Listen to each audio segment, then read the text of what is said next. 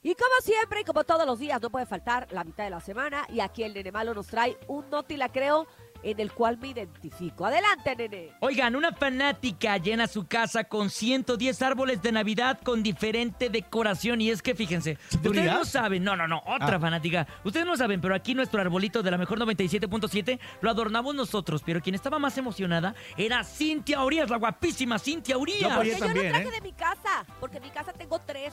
Sí, exacto. ¿Tú no eres la, de- la del no te la creo, no? No, no es ella porque fíjate, esta mujer se llama Susan y tenía solamente hace cinco años un árbol de Navidad en su casa, al igual que, al igual que pues el resto de todo el mundo. Sin embargo, ella decidió tener más solamente para disfrutar del espíritu navideño. La idea resultó tan bien que el próximo año aumentó el número de árboles a 20 y luego fueron 45 y luego 80 y finalmente este año tuvo su colección épica con la friolera de 110 árboles. Están literalmente en todas partes, desde la sala, la cocina, hasta en el cuarto de baño. Yo no sé cómo es que esta mujer logra caminar en toda su casa con 110 árboles de Navidad adornados.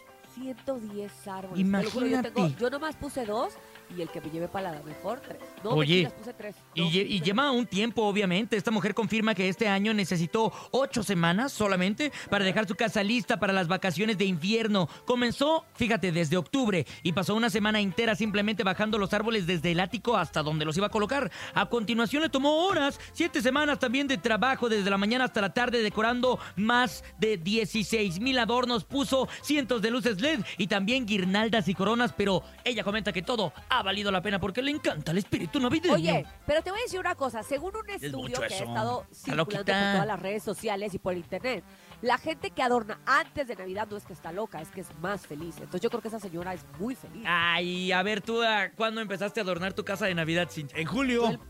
No, el 20 de noviembre. Ay, yo no, estoy si, bien e- huevada. si eres feliz. Cámate, septiembre. Fe- cámate, Fedo. Alfredo, Y aparte- cámate, por favor. Cá- Cálmate, Oscar. El 20 de noviembre empecé a dudar, pero fíjate, la desidia es sacar las cosas y guardarlas.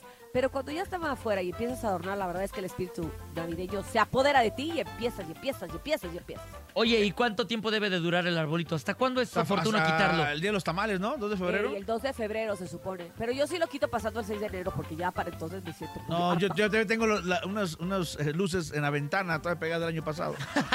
El topo del arbolito de Navidad lo dejó, el de la oficina lo dejó todo el año. Ah, sí es cierto. Ah, sí, tengo mi pinito ahí, todo el año duró. Todo lo dejó todo el año. Nada Bien más lo- bonito. Y eso que está chiquito. Lo, Bien lo bonito. empezaste a aprender en octubre, ¿no? Es correcto, Urias, Exacto, correcto. bien. Empecé desde Halloween. Guau, Pero ¡Muy ¿sabes qué? felices! No, ¡No te te la la creo, creo! nene malo. Fue por un pino.